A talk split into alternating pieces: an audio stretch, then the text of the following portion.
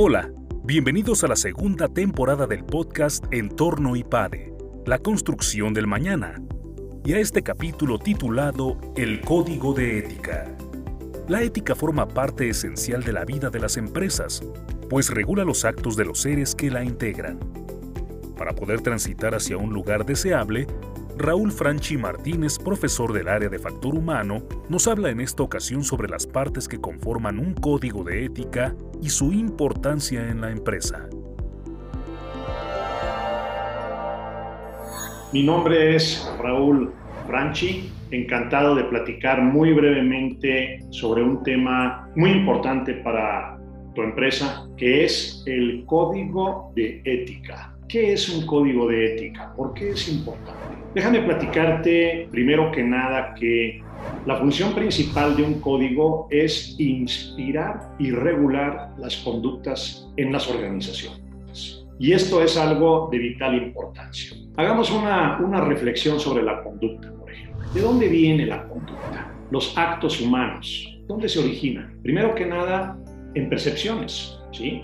Se puede decir que eres lo que percibes lo que está en tu memoria, lo que proyectas en tu imaginación. Y en segundo lugar, los actos de una persona provienen de lo que sabe, de lo que conoce, de sus pensamientos. En tercer lugar, y no menos importante, de sus emociones, motivaciones ¿sí? afectivas. Y finalmente, ¿de dónde?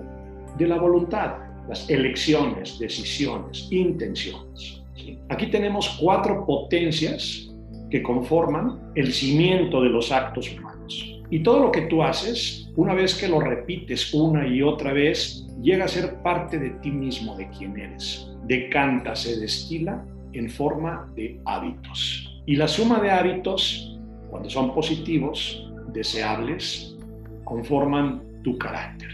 ¿Sí? Y tu carácter finalmente es como la suma de, de ladrillos o hábitos con los cuales desarrollas competencias concretas. Los hábitos tienen que ver con quién eres y las competencias con lo que eres capaz de hacer. En la empresa sucede algo parecido. La empresa tiende, conforme evoluciona, se institucionaliza y crece, a ser un ser colectivo. ¿sí?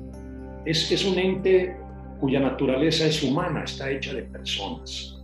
Y es un ente por ello también espiritual, donde se comparten ideas, emociones. Este colectivo que es la empresa no piensa, pero aprende. Hombre, no diría que siente por sí mismo, pero existe un clima emocional dominante. Y todo esto nos lleva a lo que yo llamaría actos propios de la empresa. Y en este sentido, ¿qué es un código? Un código es como un faro, como una luz. Así como hay una visión y una misión estratégica, este es como un faro que alumbra mucho el cómo voy a tomar mejores decisiones desde el punto de vista de los medios para concretar esa visión ¿sí? y lograr esa misión. ¿sí? Y déjame decirte, por cierto, que para elaborar un código de ética, yo recomiendo partir primero que nada de una visión, en este caso una visión de integridad.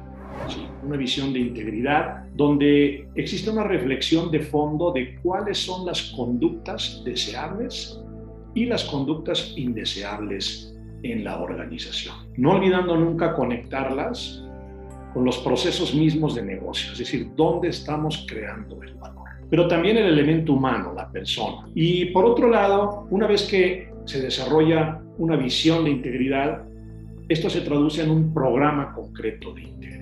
No vamos a hablar ahora de un programa con todas sus características porque implicaría mucho más tiempo, pero déjame decirte que dentro de las partes que conforman un programa de integridad, una de ellas es precisamente el código de ética. ¿Y qué incluye el código de ética? Bueno, a mí me gusta hablar de tres cosas. Primero que nada, es una reflexión sobre los bienes. Y los bienes conectan con propósitos. Los bienes son las cosas buenas, las cosas buenas en general. En el caso de la empresa, bueno, el dinero es un bien, la productividad es un bien, la innovación es un bien, el crecimiento es un bien. Entonces, un bien es las cosas buenas, mientras que una virtud, que es el otro elemento, es una conducta, es lo bueno en las personas. ¿sí? Por ejemplo, el ser creativos, el ser perseverantes, el ser honestos, el ser confiables, todas estas son virtudes, a diferencia de los bienes. Y finalmente tenemos los principios. Por ejemplo, la regla de oro. Haz a otros lo que quisieras para ti. Entonces, cuando conjuntamos en este triángulo lo que son principios, bienes y virtudes, que es lo que comúnmente llamamos valores o preferencias, elegimos o diseñamos una configuración específica que le ayuda a tu empresa, a tu organización, a ser más productiva, a ser más innovadora y a alcanzar sus metas con mayor estabilidad, con mayor certeza, pero sobre todo con mayor integridad. Porque íntegro es la cualidad de lo monolítico, de lo uno, de lo que no se descompone en partes. Y ese, ese es el verdadero espíritu de una empresa, cuando hay unión, cuando hay integridad entre todos los elementos, clientes, proveedores, personal, comunidad, accionistas, en un esquema de valores consistentes en principios, bienes y virtudes. Eso es en esencia un código de ética. Espero que esta información te haya sido útil.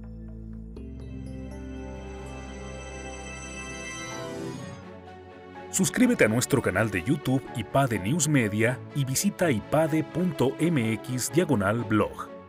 Encuentra aquí videos, artículos e infografías relacionadas con el mundo empresarial de la actualidad y no olvides compartir este contenido. IPADE, The World Calls.